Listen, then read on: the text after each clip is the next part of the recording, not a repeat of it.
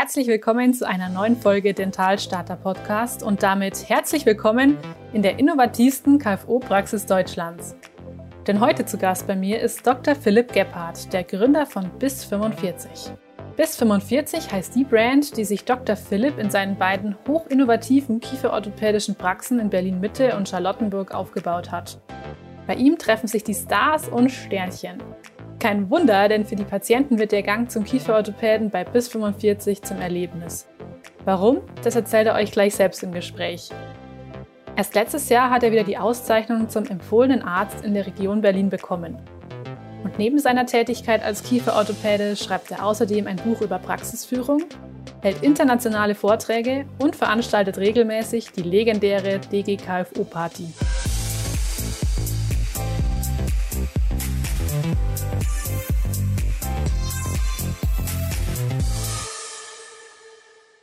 Herzlich willkommen, Dr. Philipp Gebhardt im Dentalstarter Podcast. Hi. Sehr cool. Philipp ist völlig okay. Gut, passt. Ja, Philipp, du hast ja zwei Praxen in Berlin. Eine, glaube ich, baust du dir noch auf, also gerade die dritte im Aufbauen. Und mhm. eine ist auch ausgezeichnet worden als schönste Praxis Deutschlands. Und wenn ich mir so die, die Seiten so anschaue, dann kann ich auch gut verstehen, warum. Du hast ja irgendwie eine Disco-Kugel im Röntgenraum. Deine Praxis ist voll von irgendwelchen Smart Home Elementen, du hast irgendwie Community Spaces, wo sich dann coole Leute treffen und ja, am Ende fehlt eigentlich nur noch der Praxispool. ähm, ja, wenn ich so. Ein Dampfbad. Ein Dampfbad tatsächlich. Ach krass. Ja, ja. Also, da fehlt es an nichts. Ich merke schon, und wenn ich so in meiner WG hier sitze in Regensburg und so über mein Leben träume, wie es danach vielleicht sein sollte, dann habe ich tatsächlich Parallelen zu deiner Praxis im Kopf. Was möchtest du denn bei den Patienten damit für ein Gefühl schaffen, wenn sie in deine Praxis kommen? Also ich glaube, was ich gelernt habe und was ich Gott sei Dank auch irgendwie über die Jahre so ein bisschen behalten konnte oder eigentlich jetzt im Nachhinein viel behalten konnte, ist ähm, Authentizität. Ja, und ähm, ich habe einfach Bock auf geilen Scheiß schon immer gehabt. Und äh, während des Studiums kriegt man ja beigebracht, dass das gar nicht so gut ist, irgendwie Bock auf so geilen Scheiß zu haben, weil da ist alles, wie es schon immer war, oder zumindest so in den letzten ähm, Jahren, Jahrzehnten. Und das ist auch alles okay. Irgendwie habe ich mich davon nicht abbringen lassen, so ein paar Visionen zu haben, die per se totaler Quatsch sind. Gell? Also kein Mensch braucht ähm, initialen Community Space in seiner Praxis oder eine PlayStation 5 oder Smart Home Elemente initial, aber im Nachhinein machen doch so einige Sachen Sinn. Und zwar, um das als eine Sache, die sehr abstrus ist, mal rauszunehmen, das mit diesem Community Space. Also meine eine Praxis ist halt im Zentrum von Charlottenburg in Berlin. Das ist so äh, da, wo auch der Kudamm ist, für die, die Berlin nicht kennen. Ähm, das ist von hier so drei Straßen weg. Ähm, und die andere Praxis ist in Berlin Mitte, ähm, in der Münzstraße. Und die Münzstraße ist schon so eine der Straßen, ähm, die äh, die für Berlin ähm, so für die Szene ganz cool sind, ja, so eine, so eine Einkaufsregion auch. Und weshalb ich darauf komme, ist, dass ähm, die, die Leute, die da sind, das ist, ähm, da bin ich ganz gut vernetzt. Da gibt's auch so eine Location um die Ecke, die nennt sich Soho House, die wurde mal vor elf Jahren gegründet. Das ist so ein Private Members Club für Kreative. Ähm, und ähm, das ist genau so ein bisschen diese ganze kreative Szene und auch die äh, Szene von sage ich jetzt mal, Leuten, die neu nach Berlin ziehen und da so ihr Netzwerk aufbauen. So und ähm, ich war da letztes Jahr, das war vor Corona, nee, vorletztes Jahr sogar, ähm, unterwegs in der äh, alten Schönhauser und für die, die Berlin kennen, eben genau in dem Bereich äh, Gipsdreieck und ähm, da habe ich gedacht, ey, das wäre eigentlich ganz cool, nachdem ich jetzt auch schon seit zehn Jahren in, im Sohaus Mitglied bin ähm, und so die Leute, die damals angefangen sind, eigentlich jetzt schon auch ein bisschen älter geworden sind im Sinne von, das ist jetzt alles nicht mehr ganz so crazy neu, wie es damals war, immer noch total nice. Aber äh, habe ich gesagt, eigentlich wäre es doch cool, so mit so einem Insiderkreis von Leuten zu sagen, ey, man weiß, wo man hingeht, da trifft man sich auf einen Kaffee. Da gibt es natürlich auch immer so einschlägige Cafés, aber long story short habe ich dann gedacht, wenn jetzt Freunde von mir haben da Büros um die Ecke, ob das jetzt ähm, so Startups e-, eben sind, ja, äh, HelloFresh oder Lieferando oder wer auch immer, ja. Und ähm, dann dachte ich, ey, wie cool eigentlich, wenn ich zu denen ins Office gehen könnte und einfach jemanden treff und äh, da einen Kaffee trinke. Und das war dann so die Überlegung, dass ich gesagt habe, hey, in meiner Praxis in Mitte habe ich Bock auf so ein Community Space, wo es auch Community Schlüssel gibt. Das sind so Schlüsselanhänger. Und davon gibt's äh, 100 Stück. Und ähm, diejenigen, die einen haben, die können halt immer quasi den, wenn die Praxis offen ist, vorne zeigen und hinten durch die Praxis durch. Und da gibt's da eine Bierzapfanlage, einen Weinkühler, eine Kaffeemaschine, einen Flipperautomaten, einen Pac-Man-Automaten, so. Unglaublich. Und ähm, alles, was ich jetzt erzähle, hat überhaupt gar nichts damit zu tun, Zahn gerade zu machen.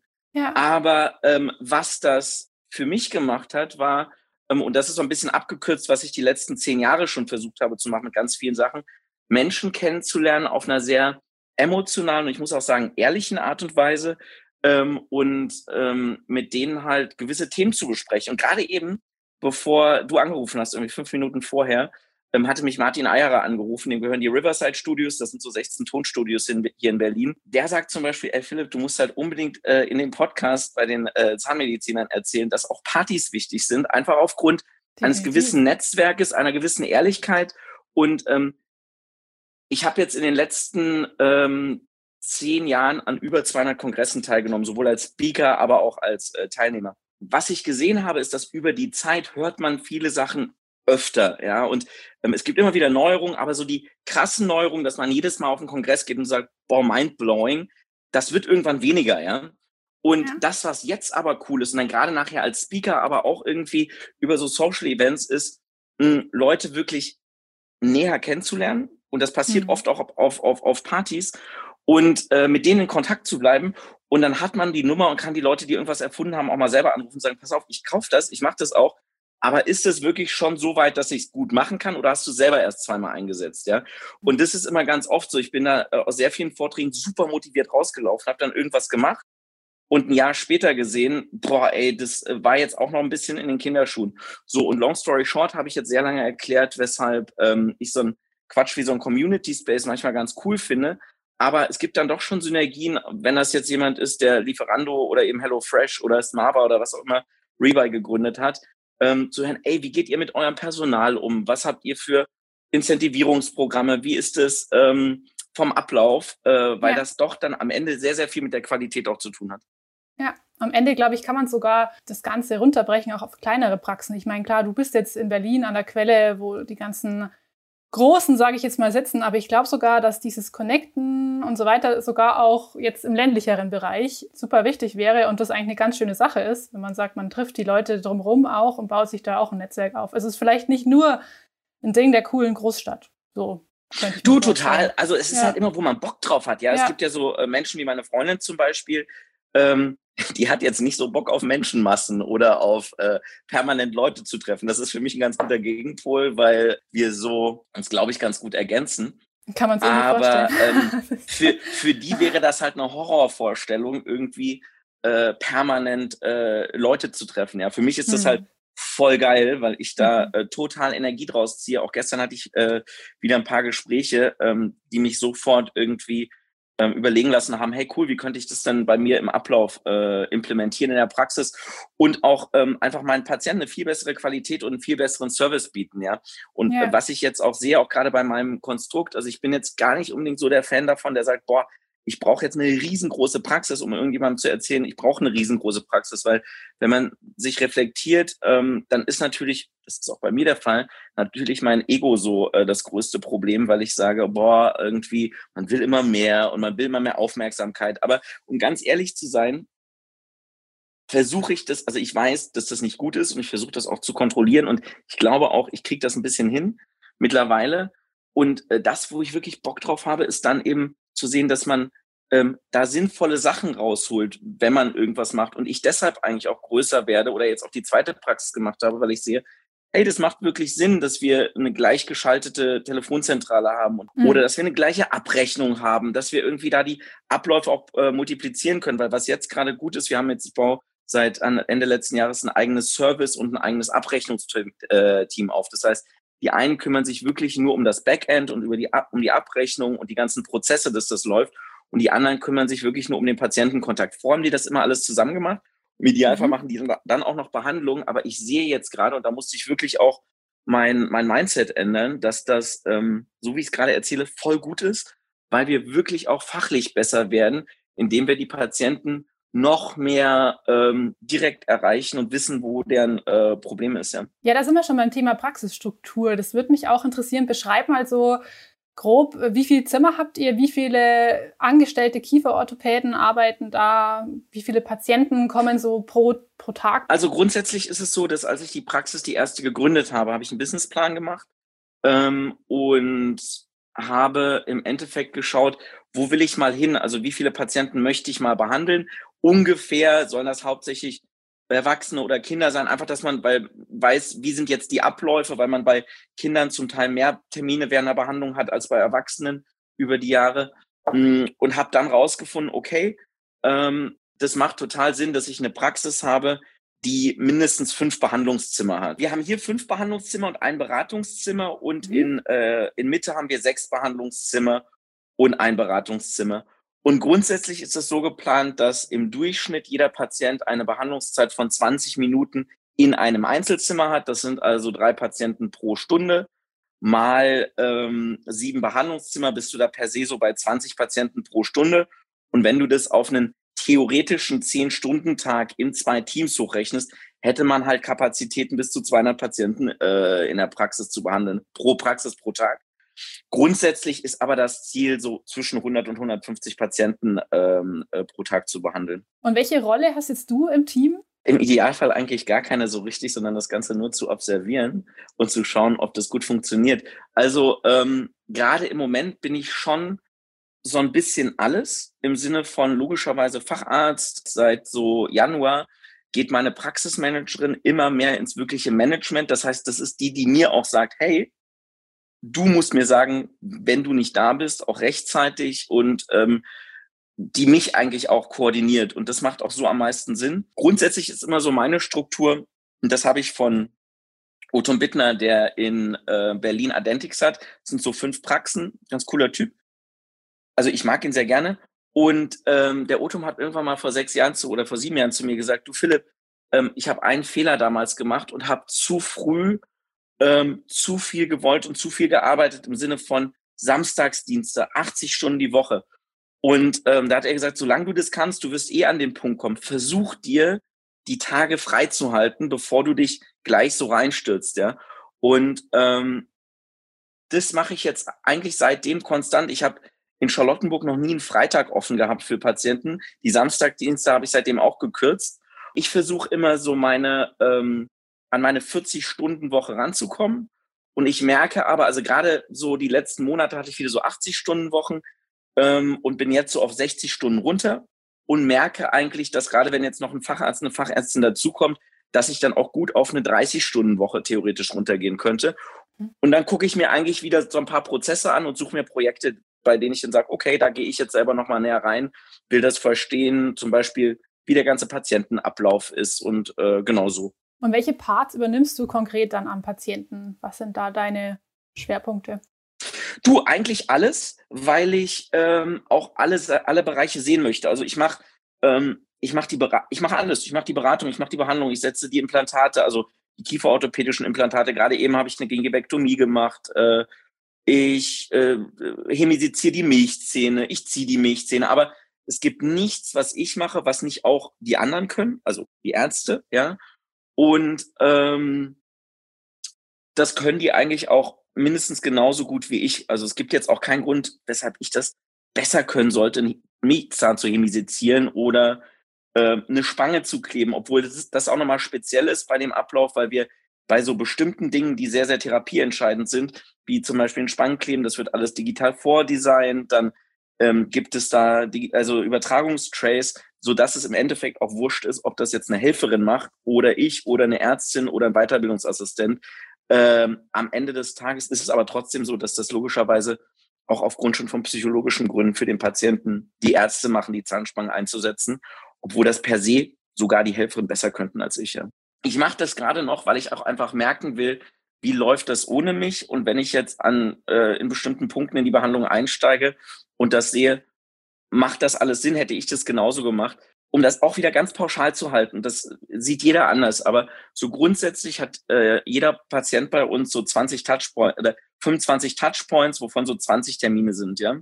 Bei diesen 20 Terminen ist das eigentlich aufgrund von Bogenfolgen, selbstlegierenden Brackets mit einer bestimmten Programmierung, die voraktiviert sind und gibt so diverse Punkte, weshalb wir sagen können, bei 80 Prozent der Patienten habe ich eigentlich effektiv drei Touchpoints, bei denen es super wichtig ist, dass ich respektive ein Facharzt auf meinem Level mit drauf guckt, ja. Und äh, wenn das läuft, das sind dann eben die Anfang, also das Bracket ähm, vorbereiten, wie die Brackets wirklich stehen, noch nicht mal das Bracket kleben und dann der Zwischendiagnostiktermin und dann nochmal ein Termin so. Und wenn das läuft, dann sind die Behandlungen generell, das sind alles wieder nur Näherungszahlen, ist ganz wichtig zu verstehen, ja. Aber dann ähm, erreichen wir da schon mal ein sehr, sehr gutes Ergebnis, ja. Mhm. Ich meine, du repräsentierst ja auch die Praxen sehr stark nach außen über deinen Instagram-Kanal zum Beispiel, der ja auch schon gut 8000 Follower hat, was ich gesehen habe. Fordern denn da die Patienten, äh, vor allem wenn sie dich vielleicht auch eben besser kennen, ein, dass du kommst? Du, das ist eine sehr gute Frage. Also ich ähm, stehe da ja, glaube ich, nirgends so richtig mit meinem Namen. Ich weiß das jetzt gar nicht, weil Instagram macht meine Brandmanagerin, da bin ich selber gar nicht aktiv. Also jedenfalls, ich bin unter Dr. Philipp aktiv, gerne alle mhm. folgen. Auf dem äh, bis 45 Account äh, macht das meine, meine Brandmanagerin. Und ähm, klar gibt's die Leute, die sagen, ähm, ich will den sehen. Das ist aber auch kein Problem, das kriegen wir auch hin. Ähm, ich habe da aber auch gar kein Ego-Problem. Also das ist überhaupt nicht so, dass ich sage, ich muss das machen oder dass ich ein schlechtes Gewissen dabei habe, wenn es jemand anders aus meinem Team macht was ganz cool ist in letzter Zeit, obwohl das, äh, ich das selber noch nicht so verstanden habe. Tatsächlich hatte ich jetzt so ein paar Mal die Kommentare, dass die Leute gesagt haben, hey, cool, dass du sogar selber da bist. Ich dachte, du arbeitest gar nicht mehr. Ja, Ach was, okay. okay. Du machst einfach so viel. Ich kann mir irgendwie immer noch nicht genau vorstellen, in was du jetzt am meisten Zeit investierst im Endeffekt. Bist du wirklich ähm, Vollzeit der Kieferorthopäde oder machst du auch das Marketing selber, wenn du sagst, du hast auch eine, eine Brandmanagerin, die das für dich macht? Was machst du konkret am meisten? Du schreibst ja auch ein Buch, da wollte ich später auch noch drauf zu sprechen kommen. Was ist dein Hauptschwerpunkt gerade im, im, im Alltag, im Arbeitsalltag? Also generell versuche ich mich halt zu reflektieren und zu verstehen, dass ich in nichts der Beste bin, was tatsächlich der Fall ist, weil es immer jemanden gibt, der da besser ist. Das ist auch nicht so geschnackt, sondern das, das, ist ganz wichtig für mich zu verstehen. Und dann schaue ich einfach, wo finde ich Menschen, die mich unterstützen können. So, und ähm, das ist jetzt ein kleines Beispiel, aber das finde ich ganz wichtig. Dieses ganze Online-Ding und Brandmanagement und so, das ist ja das, was bei vielen Kollegen, also erstens während des Studiums denkt man sich so, boah, geil, das mache ich. Ja, und dann habe ich das während meiner Facharztzeit auch vorbereitet und sogar selber eine Homepage gemacht und all so, so ein Zeug. Ja. Das war auch alles cool. Aber am Ende ähm, habe ich gesehen, alleine um jetzt eine Corporate Identity bei meinen Patientenbriefen festzulegen, das hat halt realistisch sechs Monate gedauert, weil ich kriege dann Vorschläge von der Agentur. Dann muss das wieder anders gemacht werden. Dann schlagen die mir was vor, was so aber nicht umsetzbar ist, weil dann müsste ich halt spezielles Papier extra vorbedrucken und all sowas, ja. Und ähm, ohne da jetzt auch zu tief einzusteigen, ist so, dass ich gesehen habe, hey, bevor ich diese ganze Zeit investiere, die ich effektiv nicht habe und auch nicht haben will, nehme ich mir jemanden wie meine Brandmanagerin Britta, ähm, die aber auf mein Mindset läuft, weshalb ich die auch speziell irgendwie recruited habe. Wir haben da in Unis Aushänge gemacht und dann habe ich mir die Instagram-Accounts angeschaut und gesagt, wer ist da schon? Also braucht jetzt niemand mit 100.000 Followern. Aber ich habe gesagt, die hatte damals so 10.000 Follower und dann habe ich gesagt, hey komm, das passt zu uns. Und dann haben wir angefangen, während ihres Studiums irgendwie auf 450 Euro zusammenzuarbeiten, machen das jetzt auch, glaube ich, schon fünf, sechs Jahre. Und die arbeitet jetzt halt festangestellt für mich, also an zehn Stunden die Woche. Und ähm, das ist cool, weil diese zehn Stunden sind Arbeitszeit, die ich nicht mehr habe. Und vor, vorher hätte ich die A so gehabt und B auch einfach mit einer schlechteren Qualität als sie, weil die hat das gelernt, die hat irgendwie ihren äh, Master gemacht in, ähm, in Marketing und Design. Da komme ich halt logischerweise nie mit, ja. So, und ähm, das war jetzt auf das eine bezogen. Und ansonsten, gestern zum Beispiel war ich in Mitte, da mache ich jetzt, wie gesagt, relativ viel selber. Ähm, und habe aber trotzdem meine Helferinnen auch, die so eingespielt sind, dass die quasi von den 20 Minuten, die ein Patient da sind, 18 Minuten übernehmen, ja. Und die zwei Minuten, die ich dann da sein muss, äh, oder darf, tatsächlich, sorry, die ich da sein darf, ja, ähm, die habe ich auch richtig Bock drauf, weil ich dem Patienten sage, ey, guck mal, ich erkläre nochmal, wie das äh, ähm, geplant war, ich zeige die Fotos. Ähm, da sind zwei Minuten wahnsinnig viel Zeit und frag die auch immer, gibt es noch Fragen? Das ist ganz wichtig, habe ich anfangs immer vergessen. Das ist so ein Standardding, was eigentlich jeder machen muss. Und dann merke ich immer, ist da noch was unklar? Und bin dann einfach zwei Minuten am Patienten, die die aber auch meine volle Aufmerksamkeit haben. Ja. Und heute bin ich zum Beispiel hier in Charlottenburg ähm, und wir haben heute, glaube ich, 90 Patienten einbestellt und ähm, die Deria, meine Fachärztin, äh, macht das eigentlich alles äh, mit unserem Team, ja. Mhm. Und welche Patienten kommen jetzt so zu euch? Also wenn man die Homepage anschaut, dann könnte man sich vorstellen, ganz Berlin, die irgendwie ihre Zähne ähm, richten wollen, sage ich jetzt mal, die wollen zu euch, weil zu wem sonst? Wie ist euer Patiententypus? Genau, irgendwer hat mich neulich in meinem Artikel als den Hipster-Kiefer-Orthopäden bezeichnet. Ich fand das eigentlich ganz geil, aber äh, gut. Ähm, ich, ich, keine Ahnung, ich weiß es nicht. Ähm, aber du, äh, relativ einfach. Wir tracken ja unsere KPIs, also unsere Key Performance Indikatoren, gucken halt, wo kommen die Patienten her, was sind das für Patienten? Und wir haben jetzt in der Praxis in Mitte 85 Prozent erwachsene Patienten. Mhm. Und wir haben, also die für Beratung kommen, gell? In der Praxis in Charlottenburg haben wir so 60 Prozent erwachsene Patienten, die äh, für Beratung kommen. Ähm, davon sind 65 Prozent Frauen und das Durchschnittsalter liegt bei, ähm, also die meisten kommen so im Altersbereich zwischen interessanterweise äh, 20 und 30. Ich hätte gedacht, das ist älter, aber wir haben so ein Durchschnittsalter von unter 30. Nur bei den Erwachsenen, da sind jetzt die Kids nicht mitgerechnet, sonst wären wir aufgrund äh, des Schnitts da eh drunter. Das fand ich ganz interessant. Aber es ist jetzt nicht nur so die, die, es ist nicht die High Society nur von Berlin, oder? Also es kann, es kommt wirklich jeder, Ach so, das ich jetzt ja mal eh. zu euch. Also schon. Nein, also hey, schau, ich werde immer Ja. gefragt, ja, ob wir eine, äh, auch Kassenpatienten behandeln, ja, 100 Prozent, ja. und auch Ja. Kassenpatienten ohne Zulei äh, Zusatzleistung, ähm, wenn das für die Patienten Sinn macht und die das so wollen, ja. Also ähm, das ist ja auch immer die Frage, wenn du zum Zahnarzt gehst und der will jetzt eine Kassenwurzelkanalbehandlung, ähm, dann ist das ja total okay, wissend, ob es einen Unterschied, ich bin jetzt nicht mehr so ein Endo drin, ja. Und in so Fällen macht das, glaube ich, dann schon Sinn, da auch mal eine Privatleistung zu nehmen. Und so ähnlich ist das ja auch in der Kieferorthopädie, dass man sagt, skeletale Verankerung macht manchmal in gewissen Fällen mehr Sinn als eine Ex oder sowas halt, ja. Und von daher, ähm, ja, Kassenpatienten voll, kein Problem, äh, Privatpatienten aber auch. Und ähm, klar, so die Berliner Szene, ähm, ja, logisch, ja. Also schon, wir haben super viele Schauspieler, wir haben Mhm. äh, super viele Moderatoren, Anwälte, Ärzte, Lehrer, you name it. Gerade eben war irgendwie so eine, äh, es ist ganz cool, mich mit meinem, äh, mit meinen Ärzten gerade unterhalten und die haben erzählt, hier war irgendwie einer, der macht so Track Management beim Football oder so und läuft nur mit und guckt immer, dass der keine Faust begeht oder so. Und die andere macht irgendwie so eine crazy Friseur-Sache mit so crazy Frisuren, die auch bei Instagram voll abgeht. Also ähm, das Mhm. fand ich jetzt ganz witzig, ja. Müsst ihr auch oft Leuten absagen, weil ihr sagt, ihr seid voll oder ich setze euch auf Nee, die gar nicht. Warteliste? Gar nicht? Nee, Okay. Nee, also ähm, genau, und das ist bei uns auch relativ, ähm, relativ klar. Also wir hatten letzte Woche in beiden Praxis, Praxen 75 Beratungen, also 35 oder 36 Beratungen pro Praxis. Und wir schauen, oder ich schaue eigentlich auch, dass wir ähm, jede Beratung, die gewünscht ist, so binnen zwei Wochen realisieren können. Das funktioniert bisher noch. Ihr macht ja auch äh, digitale Sprechstunden, habe ich gesehen, über WhatsApp. Ähm, Ja. Eine extrem innovative Sache. Wie, wie läuft das? Weil ich kann mir vorstellen, dass da auch extrem viele Anfragen kommen. Ja, also das ist eine äh, total spannende Frage, weil ähm, ähm, da könnte ich jetzt ganz viel drüber erzählen. Ich versuche das mal ins Wichtigste reinzupacken. Ich habe da bei einem Kurs mitgemacht beim Stuart Frost, der macht das eigentlich ähnlich wie ich. Und der Stuart ist so einer der äh, bekannten äh, Kieferorthopädie-Player in den Staaten. Und ähm, der verkauft das dann gleich als Produkt. Und da konnte man dann so, ein, so, ein, so eine Webinar mitmachen und dann hat er gleich ein Upselling gemacht für 15.000 Euro, wo der dann quasi sein Produkt verkauft hat, was jetzt alles nett ist oder so, aber das war jetzt auch nicht so, dass ich sagen will, wow, okay, total krass. Und ähm, so könnte ich das jetzt machen und ich habe das nicht gemacht, weil sich das für mich nicht gut anfühlt, sondern ich habe gedacht, komm, ich probiere das mal und ich erzähle dann auch ganz ehrlich, wie sowas läuft. Und ich muss sagen, dass das super angenommen wird. Also die Patienten machen das gerne, aber ähm, keine Ahnung. Also ich mache jetzt im Schnitt nicht mehr als eine WhatsApp-Beratung alle zwei Wochen. Ja?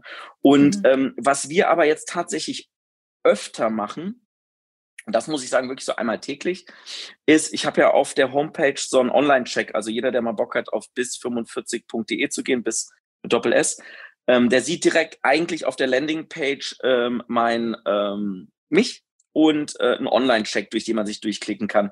Und das wird erstaunlich gut angenommen und da rufen wir die Patienten dann im Zweifel auch an oder die kriegen eine Mail von uns. Das ist ganz cool, Okay. aber per se, per se macht es schon Sinn, dann nochmal physisch die Patienten zu sehen, ja.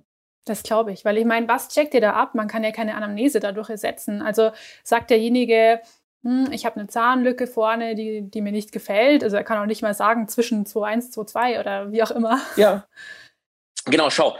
Genau. Und äh, also während dieses Online-Checks können Patienten auch Fotos einreichen, ja. Ah, okay. Und ähm, das ist so, das, das reicht manchmal schon aus, um zu sehen, okay, da ist jetzt ein Tiefbiss irgendwie mit einer Lücke im Oberkiefer und die Patienten wollen logischerweise die Oberkieferlücke zukriegen. Aber klar ist, dass sie, wenn die einen Vorkontakt haben, dann auch den Unterkiefer mitbewegen müssten. So.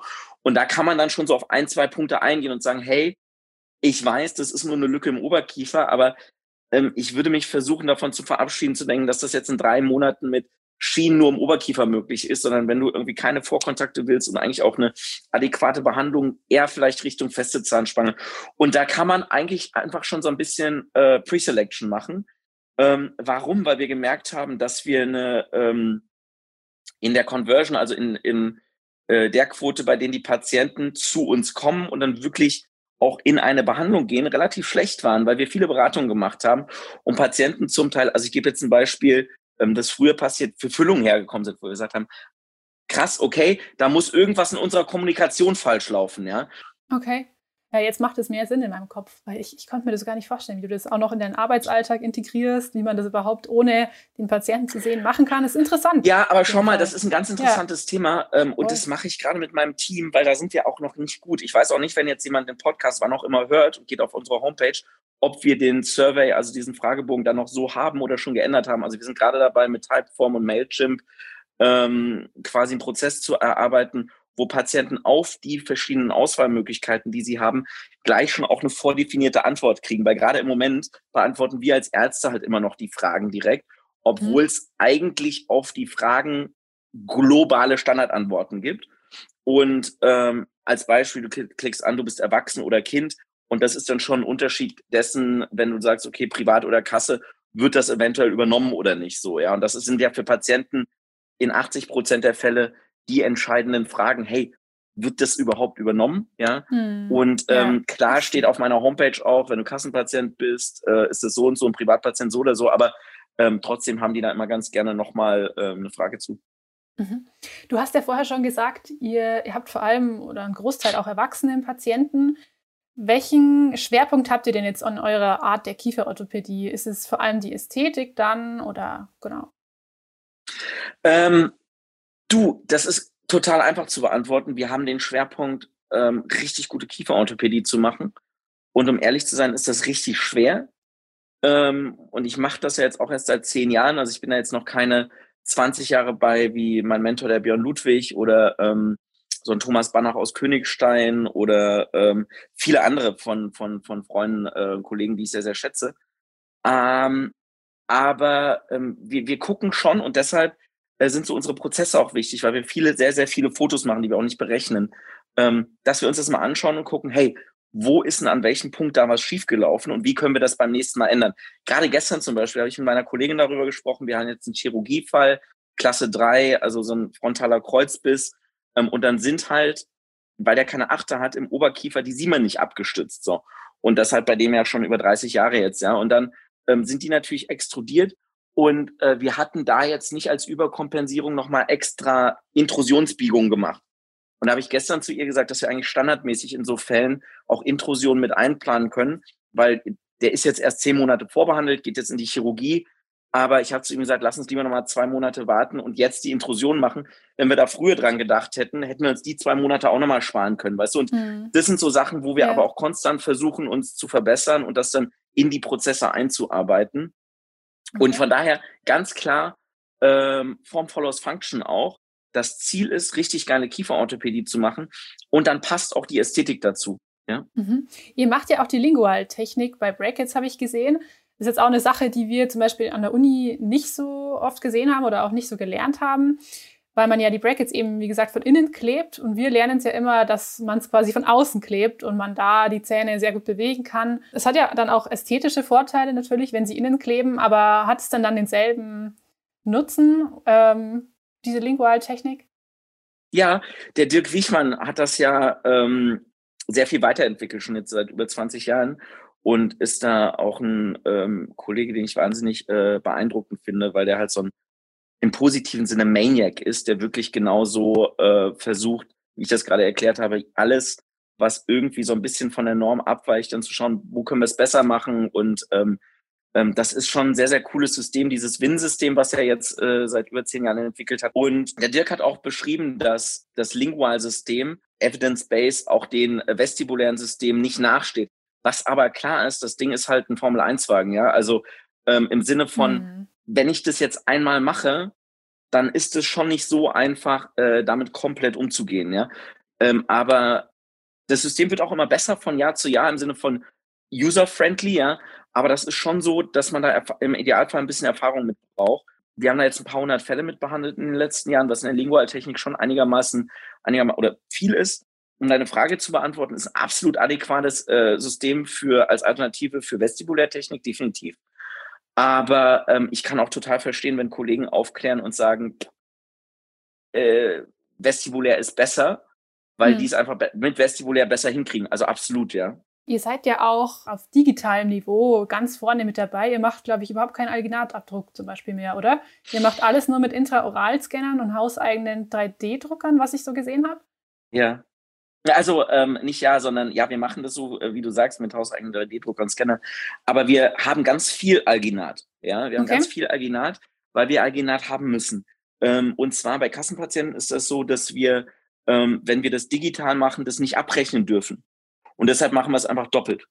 Das ist per se jetzt äh, Ach, emotional totaler okay. Quatsch, ja? ja. Totaler Quatsch.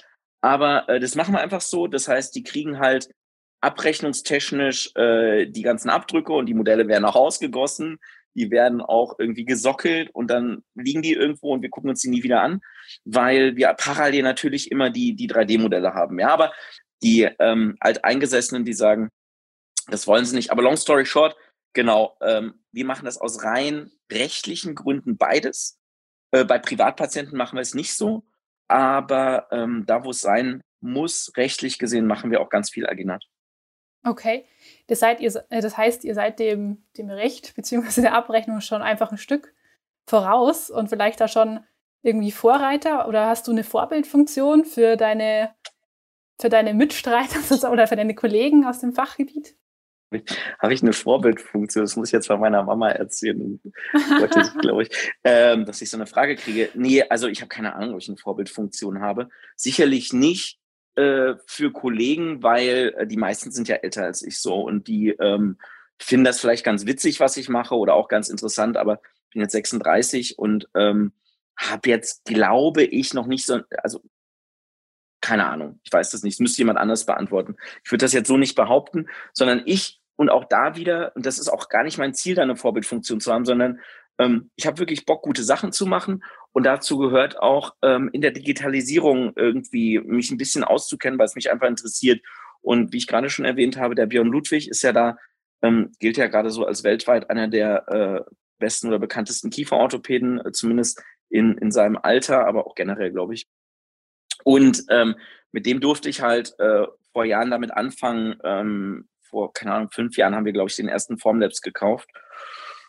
Und äh, habe da ganz viele Erfahrungen gesammelt. Aber was ganz wichtig ist, ich kriege da ja auch immer viele Anrufe und ähm, Leute schreiben mich bei, bei den sozialen Medien an und sagen, ey, was soll ich denn jetzt für einen Drucker kaufen und für, ein, für einen Scanner und wie macht das alles Sinn? Also ich finde da ganz wichtig, sich zu beantworten, warum möchte ich das? Möchte ich mhm. das als Hobby oder möchte ich das, um fachlich besser zu sein oder möchte ich damit Geld verdienen? Und wenn so der Approach ist, damit Geld zu verdienen, dann macht das in meiner Wahrnehmung keinen Sinn, weil wenn ich mit sowas Geld verdienen möchte, dann äh, brauche ich logischerweise eine relativ komplexe. Oder ich brauche eine Software, ich brauche ähm, mehrere Drucker, ich brauche eigentlich jemanden, der sich um die Maintenance der Drucker kümmert, habe trotzdem dann auch die Kosten, die dafür sind, das Material. Ähm, und dann muss, muss es eigentlich auch Leute geben, die sich nur darum kümmern. Und an dem Punkt sind selbst wir, obwohl wir das, würde ich sagen, einigermaßen häufig machen, immer noch nicht. Fachlich ist das schon so, dass wir da, wie ich gerade erklärt habe, ist ein perfektes Beispiel. Die legen da finanziell sehr viel drauf, aber fachlich macht das dann manchmal Sinn für mich, weil ich mag es, meinen Desktop aufzumachen und dann habe ich da die Scans und brauche jetzt nicht nochmal irgendwo hinlaufen, um Modelle rauszusuchen. So. Und das macht es einfacher, ja. Mhm, und das macht ja, es auch besser. Abläufe. Ja, das, das macht es besser, das macht es auch fachlich besser. Wenn wir jetzt die Zahnspange rausmachen, dann machen wir nochmal Settling-Schienen. Und ich bin immer noch an dem Punkt, dass ich so Sachen ganz oft und ganz viel for free mache, weil ich gesagt habe, ich bin noch nicht so gut oder so weit, das komplett in meinen Workflow mit einzuarbeiten, dass ich das jedem gleich anbiete. Aber ähm, genau, Okay. Wir versuchen uns da zu etablieren im digitalen Bereich. Du schreibst ja auch ein Buch über das Thema Praxisführung aktuell, äh, was ich ja. gehört habe. Ja, genau. Also ich habe ähm, irgendwie, was, was mir immer voll Spaß macht, ist so ähm, bestimmte Lektüre zu lesen, bei der ich das Gefühl habe, die bringt mich weiter. Also ob das jetzt, keine Ahnung, gestern äh, Meditation oder auch manchmal äh, Spiritualität, ähm, Eckhart Tolle zum Beispiel ist da so einer. Ansonsten auch äh, Wirtschaftsliteratur, ähm, gerade ähm, äh, Stephen Cor Corvey, The Seven Habits of Highly Effective People oder Malcolm Gladwell, ähm, Tipping Point, Jim Collins und so, also ganz viele, äh, Fredmund Malik. Und weil ich das lese, denke ich so, krass, da kann ich ganz äh, viele Parallelen irgendwie äh, bilden. Und so ein bisschen hatte ich das schon immer, aber das kam auch noch mal mehr, nachdem ich Guido Sampermanns kennengelernt habe, der in der Kieferorthopädie ähm, immer so als einer der ähm, Typen galt, die ein guter Kieferorthopäde sind, aber auch so ein, Prozesstyp, der gute Prozesse hat und gerade deshalb auch ein guter Kieferorthopäde ist. Und den habe ich einmal, da hatten wir zusammen einen Vortrag vor, keine Ahnung wie vielen Jahren, und da habe ich zu ihm gesagt, sag mal Guido, wie bist du eigentlich darauf gekommen? Und da hat er zu mir gesagt, du Philipp, ich habe einmal das Schmidt-Kolleg besucht und da war gleich ein Kollege neben mir, der gesagt hat, Kai Hagemann aus Essen, auch ein sehr, sehr guter, bekannter Kieferorthopäde. Da meinte der Kai, ey, da war ich auch und alle großen Kieferorthopäden, die erfolgreich, aber fachlich erfolgreich sind, waren da auch. Und long story short bin ich dann zum Schmidt-Kolleg gegangen, äh, zum Kai von Fournier, den gehört das, aber der hat viele, die für ihn Vorträge halten. Und mittlerweile halte ich auch selber für die Vorträge und habe über die Zeit gesehen, also dann vor Mittelständlern, das hat, da sind seltene Ärzte dabei oder seltener. Und ähm, da habe ich gesehen, hey, da sind so simple Sachen, bei denen das manchmal total Sinn macht, weil es einem selber nicht bewusst ist, ähm, darüber nachzudenken. Deshalb habe ich gesagt, ich will das für mich einfach mal aufschreiben und ähm, habe über meine eigenen Vorträge, die ich halte, immer gesehen, ähm, man ist ja schon oder ich bin schon manchmal so ein bisschen in so einer Sonnenkönig-Position in meinen Praxen. Äh, wenn ich da nicht ewig nachfrage, geben die mir Leute das ja, äh, die Leute mir ja das Gefühl, dass ich irgendwie vieles richtig mache oft, ja. Und ähm, da haben wir jetzt auch extra so Surveys gemacht hier in der Praxis, bei denen wir geschaut haben, okay, anonymisiert, sagt mir wirklich mal, wo Probleme sind, weil das ist echt schwer, obwohl wir jeden Tag Daily Standards haben, das so mhm. rauszukriegen. Okay, und was sind da so die, die Kernbotschaften in dem Buch, die du gerne an deine Kollegen da weitergeben möchtest in puncto Praxisführung? Ja, ähm, also schau, wir haben uns jetzt eigentlich wenig darüber unterhalten, wie man geilen Bracket klebt oder äh, was für eine Bogensequenz ich gut finde oder was auch immer, weil ich finde, dass das, um das mal zu ähm, generell zu sagen, in der Medizin so ein Thema ist, also man äh, ist irgendwie äh, der Beste in der Schule im Idealfall, dann macht man Medizin oder machen Leute Medizin, dann wollen die da auch die Besten sein und dann kommt man da irgendwie in die Klinik und kriegt ja auch beigebracht irgendwie, also als ich nach ich habe in Heidelberg studiert und ähm, in Montpellier, hatte dann ein Stipendium in Montpellier und in Heidelberg war meine erste Vorlesung, zu der ich zu spät kam, Antrittsvorlesung oder die, Vorlesung vom Dekan damals, hey, 2004, ihr seid Elite, also verhaltet euch auch so, so. Und so wird man halt dann während des Studiums ja in vielen Städten groß. Und ähm, das ist total kontraproduktiv, finde ich, Total. für mich in der Medizin. Weil ja. A ist es so, dass es kontraproduktiv für meine Patienten ist, weil die wollen nicht hören, dass ich geil bin und was ich geil finde, sondern die wollen eigentlich emotional auch abgeholt werden. Und eventuell gibt es bei denen Gründe aufgrund einer gewissen finanziellen Kapazität, zeitlichen Kapazität, Alterskapazität, was auch immer, das einfach für die individuelle Behandlung wichtig sind, ja. Und ähm, deshalb, und ich führe das jetzt länger aus, weil ich es sehr, sehr wichtig finde, ist für mich eigentlich das Ziel, ähm, ein gutes Prozessmanagement zu haben, weil ich äh, habe schon während meines Studiums sehr viel hospitiert in Praxen, die mir empfohlen wurden und danach eh. Und wenn ich jetzt in der Stadt bin, äh, ob das jetzt ähm, in, in Amerika ist oder auch in Südamerika oder wo auch immer, Australien, dass ich da Kollegen anrufe oder bei Instagram anschreibe und frage, ey, kann ich nicht bei euch äh, mal hospitieren, ja? Und ähm, was ich da eben sehe, ähm, ist, dass ganz viele Kollegen, die ich wahnsinnig gut und erfolgreich finde, dass sie so 80-Stunden-Wochen haben und irgendwie Überstunden machen ohne Ende und bis nachts in ihren Praxen sind und dann sogar einen VPN-Tunnel haben, mit dem die von zu Hause arbeiten. Und ich fand das am Anfang auch geil und dachte so, geil, jetzt kannst du von zu Hause arbeiten, noch mehr machen, noch produktiver sein. Und seitdem der Otto mir damals gesagt hatte, du Philipp, ich will eigentlich, ähm, oder nimm dir das raus und versuch nicht samstags zu arbeiten, äh, habe ich kein VPN mehr von zu Hause. Also ich arbeite ganz klar nur aus meinen Praxen und ansonsten nicht. Und wenn ich um 19 Uhr aus den Praxen raus bin, dann habe ich damit eigentlich auch nichts mehr zu tun. Ja?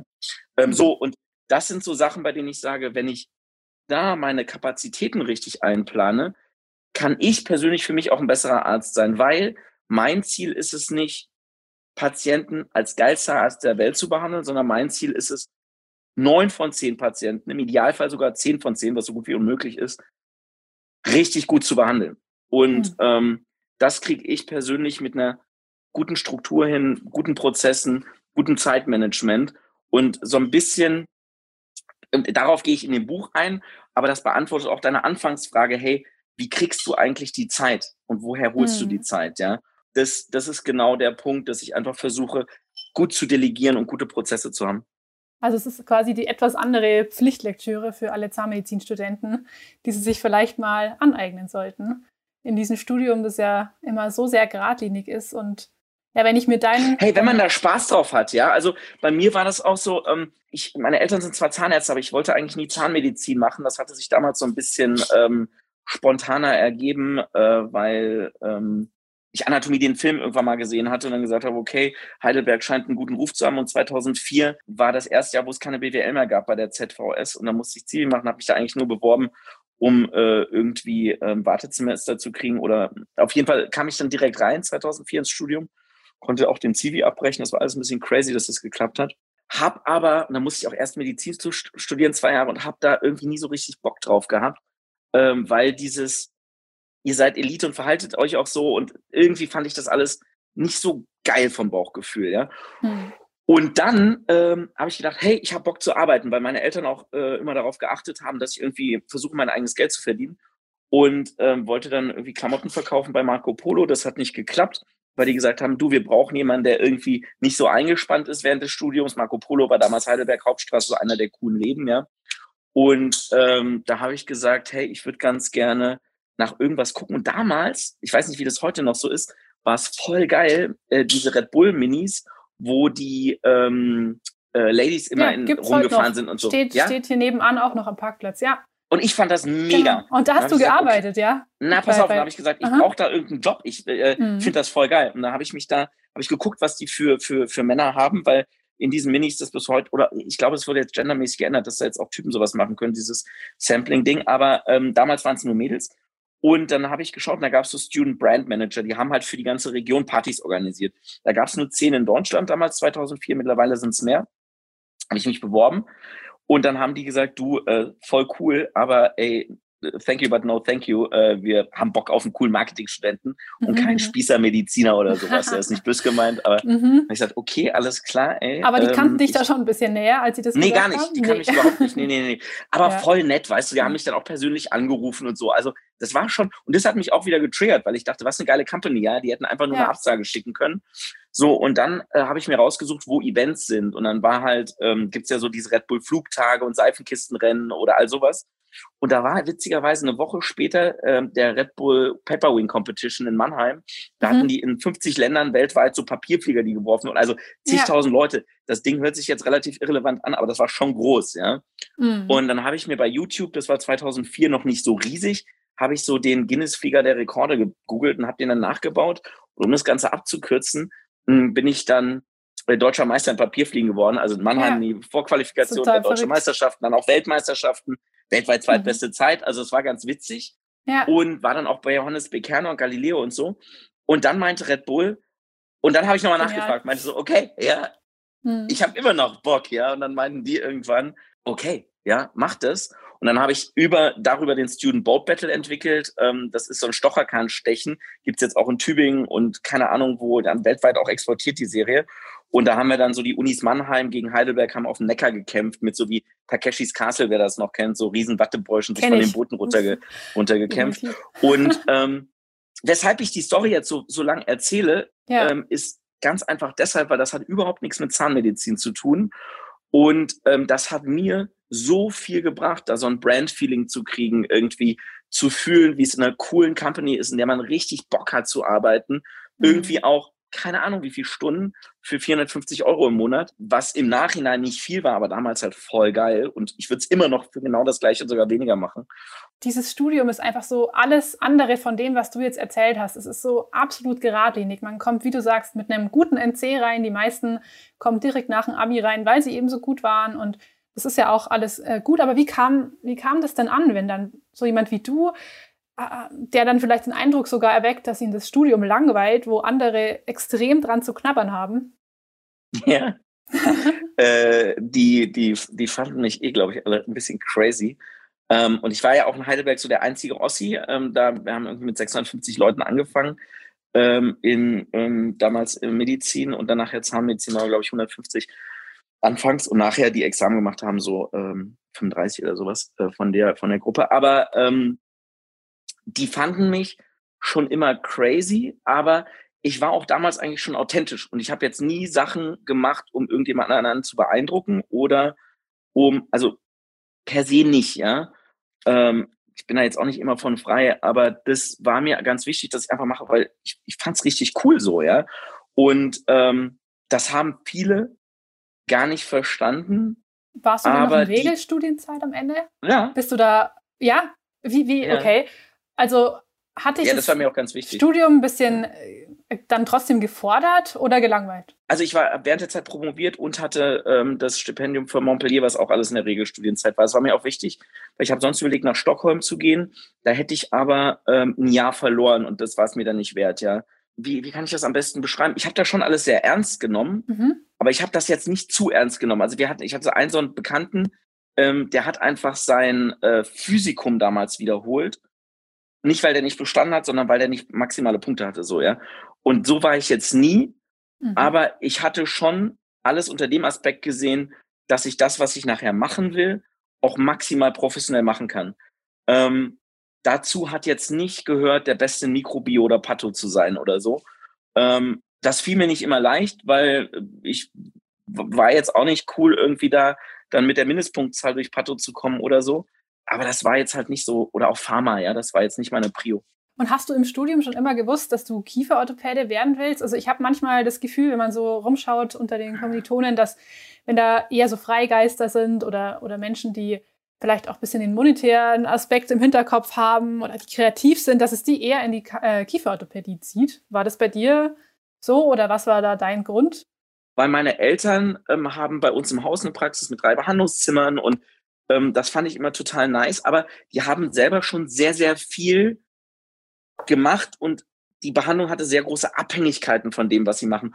Und ich hatte da, ohne das damals zu verstehen, gesehen, dass Kieferorthopädie ein Stück weit skalierbarer ist. So ein Vorbild ist eigentlich auch der Professor Hasund, der jetzt immer noch mit 80 ähm, Vorträge hält, da richtig drin aufgeht und da Bock drauf hat. Und Kieferorthopädie ist, finde ich, so ein bisschen ohne Alterslimit. Und meine Eltern sind jetzt ähm, Anfang, Anfang, Anfang Mitte 60.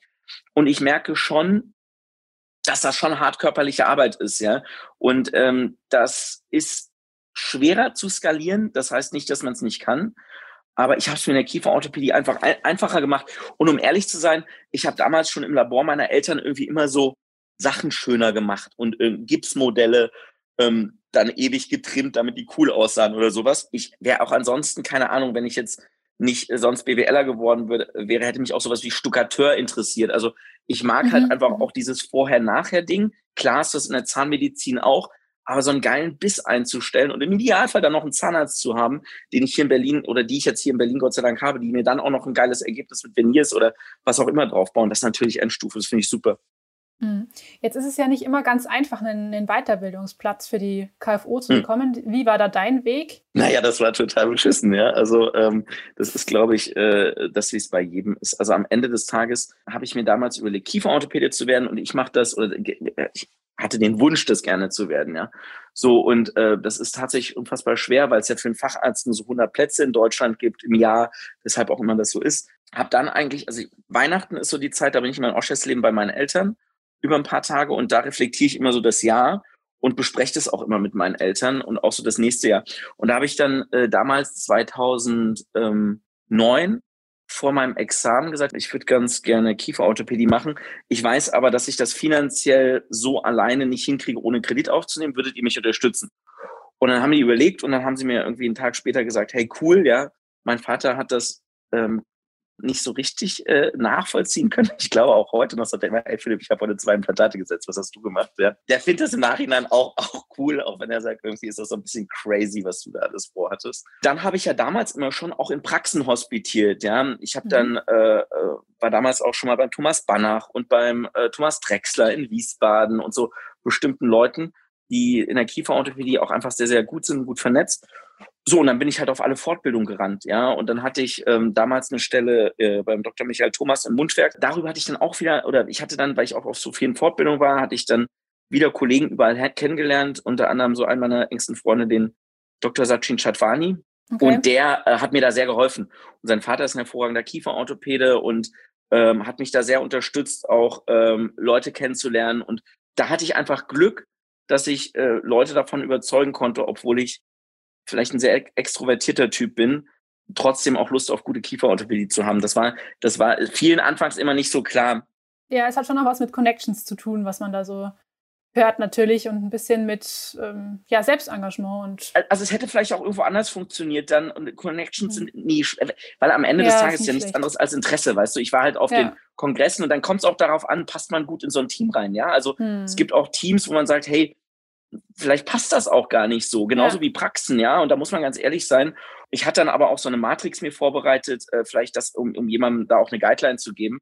Das bringt vielleicht jedem mehr, als äh, das zu erzählen, wie es jetzt bei mir war. Und zwar hatte ich eine Excel-Tabelle, da stand jede Uni drin, da stand die Telefonnummer, äh, da stand, wann ich mich bei denen gemeldet habe, wann ich einen Recall mache, ob die schon meine Unterlagen bekommen haben, ob das die abgedateten Unterlagen war, so.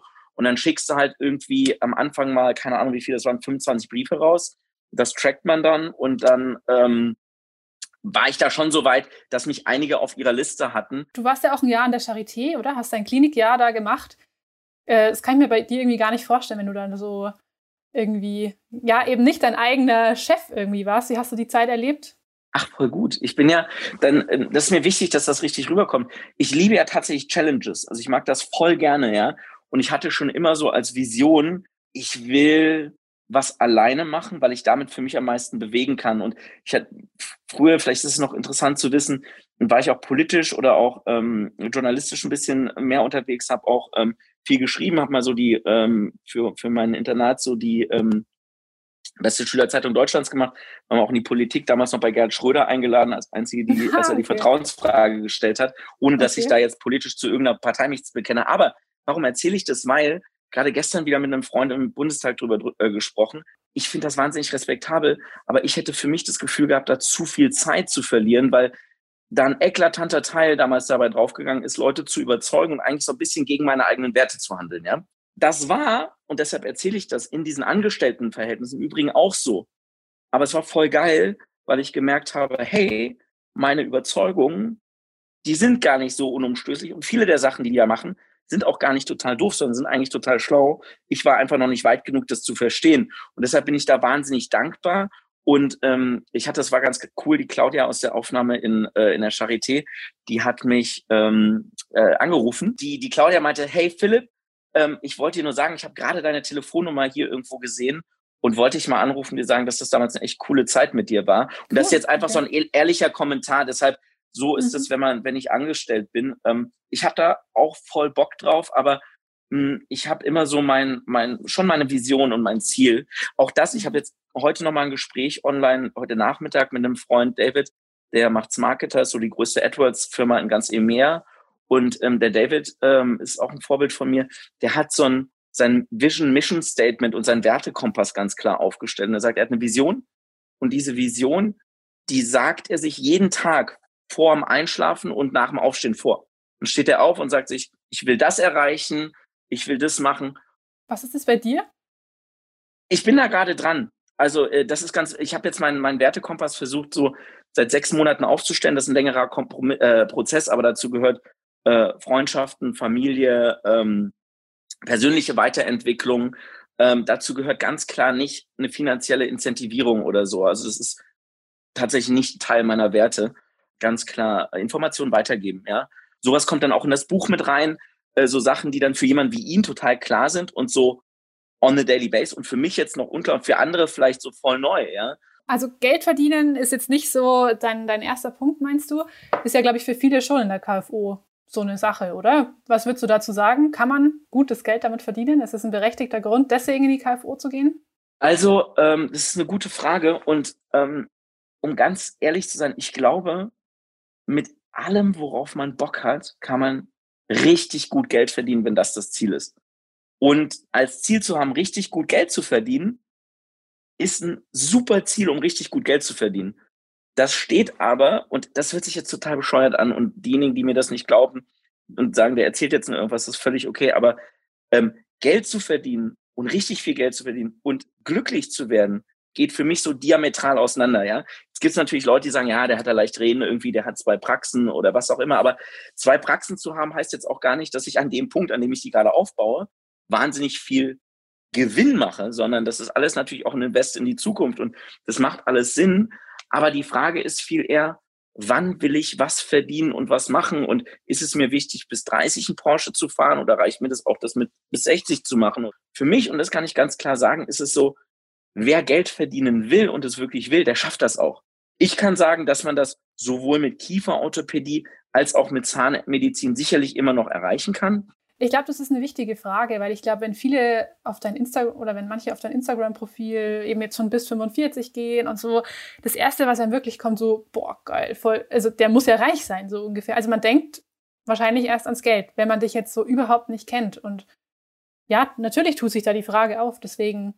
Ja, und was ich jedem weitergeben kann, ist ähm, dieser finanzielle Reichtum, oder was heißt Reichtum? Das ist ja auch wieder so eine Definitionsfrage, aber hm. äh, finanziell erfolgreich zu sein kommt meiner Meinung nach in jedem Bereich für jeden automatisch. Und Malcolm Gladwell hat das äh, geschrieben, der hat ja ähm, über die 10.000 Hour Rule geschrieben, die 10.000 Stunden Regel und gesagt, hey, es gibt keine Naturtalente. Auch wieder da, das ist jetzt ganz global, was ich sage, ob das 8.000, 12.000 Stunden sind oder was auch immer. Und ähm, da muss man ganz klar sagen, ähm, er sagt, hey, wenn jemand 10.000 Stunden irgendwas mastert, ob das jetzt Fußball ist oder was auch immer, Violine oder Zahnmedizin, dann gehört er zu den ein oder 0,1 Prozent, die einfach automatisch erfolgreicher sind als jemand anders. Und wenn man das ist, dann findet sich definitiv ein Weg, das auch in dem Maßen, die man es braucht, automatisch zu monetarisieren. Aber vielleicht noch für mich, also bei mir ist es so, und das ist ein ganz guter Punkt, ähm, alles, was ich verdiene als Gewinn, stecke ich immer komplett wieder in meine Praxen und in Erfahrung. Ob das jetzt meinetwegen auch Kongressreisen sind, oder, aber ähm, ich schaue schon, wie kann ich das reinvestieren? Und das liegt bei mir auch so ein bisschen daran, ähm, dass ich mir gesagt habe, meine 20er haben dazu gedient, ähm, einfach alles mit mir machen zu lassen. Da hast du ja im Studium auch nicht mehr Möglichkeiten. Und äh, das so aufzunehmen, versuchen da irgendwie trotzdem so viel aus der Zeit zu ziehen, wie geht. Nebenbei noch Red Bull, dann war ich Testfahrer für Bentley danach, habe da auch viel mitnehmen dürfen. Die 30er, da habe ich immer gesagt, jetzt will ich wirklich alles, was ich mal so gesehen habe, ausprobieren was sich zeigt, ist, dass 80 Prozent der Sachen, die ich machen wollte, geil fand, darin scheitere, weil das nicht so funktioniert, wie ich es mir gedacht habe. Okay. Und dann aber das, das wirklich und, und scheitern heißt auch einfach umsonst Geld für irgendwie, keine Ahnung, 3D-Scanner auszugeben, bei denen ich sage, fuck, das hätte ich auch besser machen können, indem ich mhm. was anderes mache oder so, ja. Ich habe gesagt, wenn ich jetzt 40 bin, dann habe ich jetzt noch vier, fünf Jahre, ähm, dann ähm, fange ich an, wirklich zu schauen, okay, was macht jetzt nachhaltig Sinn und was von dem, in das ich investiert habe, sind jetzt wirklich so die Sachen, ähm, bei denen ich ähm, sowohl qualitativ, aber auch finanziell äh, das nachhaltig gut aufstellen kann. Ne? Mhm. Und was würde das dann für dich heißen, wenn du sagst, okay, irgendwann möchtest du mal ankommen oder, oder möchtest du das gar nicht unbedingt? Das hört sich jetzt voll abgedroschen an, aber der Weg ist das Ziel. Und ähm, das ist es eigentlich. Ähm, der Weg, und das ist voll schwer, das selber zu begreifen, weil ich habe ganz lange, und das merke ich jetzt intrinsisch auch noch, denke immer, ey, da ist irgendwo so ein Licht am Ende des Tunnels und da musst du hin, weil dann bist du glücklich. Aber es ist halt hundertprozentig nicht so, sondern ähm, der Moment ist jetzt, und das hört sich auch wieder so spirituell an, ja, aber ähm, das versuche ich wirklich zu realisieren. Und was ich mache, ich mache jeden Monat ein Monthly Update. Ich habe meins gerade heute ähm, jetzt erstelle ich's. Und ähm, da gibt's so die, die, die Seconds Personal, äh, Family and Friends und Business. Und die können immer auf einer Skala von 0 bis 10 ähm, eingeteilt werden. Und dann gibt's auch so Plus und Minus. Und äh, da bin ich gerade so auf einer 9,75. Also ich war noch nie glücklich. Und da bin ich jetzt auch konstant mhm. seit drei Monaten. ich war noch nie glücklicher als gerade. Und ähm, das ist eigentlich das Ziel. Und mhm. das ist Find auch das, was ich eigentlich die nächsten Monate, die nächsten Jahre, Jahrzehnte halten will. Und da kommen dann Sachen dazu wie Krankheiten oder was auch immer. Und wir sehen das gerade weltpolitisch, dass da viel passieren kann. Und es wird noch mehr werden, es wird noch schneller gehen. Und da, ich kann mich nicht auf alles vorbereiten, es kann niemand, aber ich versuche irgendwie möglichst gut darüber, darüber nachzudenken. Ach so, und dann gibt's ja auch so das Ding, dass Menschen sagen, das finde ich sehr interessant, wenn die an ihrem Sterbebett liegen, was ist so das, worauf sie zurückblicken? Und die meisten sagen ja, Fakt, dass ich das oder das nicht gemacht habe, ja. ja, ja. Und ich habe das für mich so abgewandelt, dass ich gesagt habe, hey, was ist denn, wenn ich morgen sterbe, ja? Und meine Mama, ähm, die hat äh, mal, da waren wir im Urlaub zusammen vor zwei Jahren, bin ich so ein bisschen emotional. Ja. Oh. Und da hat meine Mama, die ich sehr liebe, und mein Papa, die auch noch zusammen sind, große Vorbilder, gerade 40-jährigen mhm. Hochzeitstag. Mhm. Und da hat meine Mama zu mir gesagt, du Philipp, du bist ja viel unterwegs und ich habe auch wirklich so 40 Flüge in meinem Jahr gehabt, vor Corona. Und da hat sie gesagt, ich habe das nie gesagt, aber ich denke immer darüber nach, dass du ja auch abstürzen könntest. Und da meinte sie, hey, wenn du morgen nicht mehr da wirst, ähm, dann würde ich so sagen, der Typ hat eigentlich ähm, alles gemacht. Krass, gell? Mhm. Sorry. Nee, aber ich kann es wahnsinnig gut nachvollziehen, muss ich ehrlich sagen, weil ich glaube, auch wenn ich jetzt nur so ein kleiner Student hier irgendwie bin, ähm, hatte ich, glaube ich, auch oft so diesen Gedanken, wenn ich mein Physikum habe, dann bin ich zu 100% glücklich. Oder dann bin ich am Patienten, dann bin ich zu 100% glücklich. Dann hat man halt irgendwie trotzdem gemerkt, wow, auch das ist noch eine Herausforderung. Jetzt ist es, glaube ich, so, ja, wenn ich mein Examen habe und so weiter. Und irgendwann, glaube ich, merkt man einfach, dass man einfach im Hier und Jetzt glücklich sein muss. Und, Ey, und ja. das ist super schwer. Sorry, dass ich gerade so emotional geworden bin. Und auf jeden Fall, ähm, das ist super schwer und das habe ich lange nicht verstanden. Und auch jetzt bin ich immer noch da dran. Aber jetzt ist halt so die geilste Zeit, die man haben kann. Und es ist so schade, wenn man was hinterherjagt, wo man sagt, wenn ich dann da bin, Mega. dann bin ich glücklich. Mega. Sondern ähm, die Zeit jetzt irgendwie so voll zu genießen ja. Und das zu schaffen, also vor den Menschen habe ich so am meisten Respekt, weil das fällt mir selber einfach noch wahnsinnig schwer. Ja, das ist echt so. Ich meine, man muss jeden Tag dankbar sein, dass man gesund ist. Ähm, je, alle jammern so viel in diesem Studium, dass man so viel lernen muss. Und, und ich denke es mir auch manchmal, wir sind jung, wir sind gesund, warum, ja, warum versklavt man sich so stark zum Lernen? Und ich dachte mir immer, naja, irgendwann kommt dann der Tag, an dem ist es vorbei und dann bin ich glücklich, so ungefähr, aber es funktioniert nicht. Und was vielleicht ein ganz cooler Tipp ist, ja, und das habe ich auch immer gemacht eigentlich. Also die Sachen, die mich am meisten vorangebracht haben, sind nicht die geilen Sachen, sondern sind die Sachen, bei denen ich gesagt habe, fuck, ja, das nervt mich oder die Person nervt mich und keine Ahnung, ich denke, das kennen immer noch die meisten. Ähm, also so der Kontakt mit Assistenten an der Uni, gerade dann so in den äh, TPK-Kursen oder so, der kann manchmal komplex sein, weil man so sagt, ernsthaft, ja, das ist jetzt ja Schikane oder unnötig oder was auch immer, aber in den Teilen zu reflektieren und zu sagen, okay, ey, eventuell liege ich wirklich falsch oder eventuell ist es einfach nur die, ähm, ja, die, die fehlende soziale Interaktion oder die fehlende Möglichkeit desjenigen anderen, ja, ja. sind P Punkte, bei denen man total gut draus lernen kann, ja. Und ähm, äh, mich hat mich hat gerade vor einer Woche interessanterweise seit boah, elf Jahren das erste Mal eine äh, Assistentin von mir damals aus der Prothetik angerufen, bei der ich mhm. immer dachte, äh, die mag mich nicht. Mhm. Und äh, die sagt, hey Philipp, ich verfolge dir irgendwie Jahre bei Instagram und Facebook und finde das voll geil und hat mich halt gefragt, ob wir nicht sogar ähm, eine Praxis zusammen aufmachen würden. Die ist jetzt in mhm. Frankfurt und das ist gerade äh, bei weitem noch kein Ziel von mir. Aber das fand ich irgendwie so nett. Ich will damit nur sagen, was das für Chancen manchmal sind, wo man vielleicht früher gesagt hätte, fuck, das ist jetzt jemand, der hasst mich, ja. Und im ja. Nachhinein ist das einfach nur, an dem Punkt kommt das nicht so richtig rüber. Und wer hat das dann auch gelernt, irgendwie aus dem Studium rauszugehen und auf einmal muss man mit einer Situation umgehen, dass man Verantwortung hat und äh, Führung, ja. Ja, ähm, eben. Ähm, und das ist einfach sehr schwer, ja. Eben, und da wächst einfach jeder rein in eine Rolle und, und manchmal hat man eben auch einfach schlechte Tage und ja, wie auch immer. Aber du hast auch schon gemeint, dir ist es eben ja nicht so wichtig, was andere über dich denken. Eben, was ich auch gehört habe, du, du machst ja auch deine Partys, deine jährlichen großen DG-KFO-Partys in Deutschland, ja. wo auch immer ganz exklusive Gäste aus der KFO ähm, vorbeikommen. Ey, und am allerliebsten auch voll unexklusiv und jeder, der Bock hat. Ähm, und weil, gut, dass du das sagst, ja. Ähm, also dieses mit der Exklusivität ist natürlich das eine, Aber äh, das ist überhaupt nicht das Ziel. Grundsätzlich ist die Situation äh, da relativ einfach. Und zwar, ähm, ich habe damals schon, als ich meine erste Praxis eröffnet habe, ähm, ich, ich, ich mag das halt, Menschen zusammenzubringen. Da ziehe ich wahnsinnig viel Energie drauf, draus. Und wir waren da 900 Leute für die Einweihungsparty mit Berghain DJ und Sisyphus DJ. Und das war so, dass sich Leute auch jetzt noch äh, daran, daran erinnern können zum Teil. Ähm, und das Ziel war überhaupt nicht da, irgendeinen Patienten zu, zu akquirieren, sondern einfach nur zu sagen, hey, ich bin da und ich bin, was ich bin und ich ähm, fand es halt cool, so eine Party zu machen, die den Leuten auch einfach gefallen hat. Und dann war es so, ähm, dass mich äh, Freunde immer gefragt haben bei der DGKFO, hey Philipp, hast du nicht, ähm, kennst du hier nicht eine Bar oder einen Club, weil ich über Red Bull ganz gut immer vernetzt war. Und dann haben wir irgendwann mal vor, keine Ahnung, acht Jahren mittlerweile in Mannheim angefangen, weil Freund von mir da das Side Hotel gehört. Und äh, da habe ich die gefragt, ob ich die Bar mieten kann. So. Und da haben die gesagt, ja. Und dann war irgendwie neun Uhr und dann kam so gut wie keiner. Ich sagte, verdammt. Und die waren alle noch auf anderen Veranstaltungen.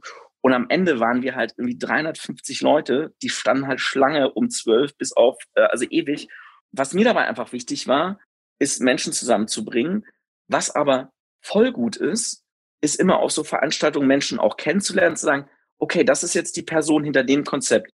Und dann sieht man so, boah, eigentlich, der ist jetzt irgendwie Mitte 50, Single, hat keine Kinder, kommt im Ferrari, macht irgendwie geile Sachen. Aber irgendwie habe ich dann gemerkt, äh, krass, das ist, ich dachte immer, das ist die Praxis vom Konzept, die ich will. habe ich gesehen, das passt jetzt gar nicht so zusammen für mich, ja.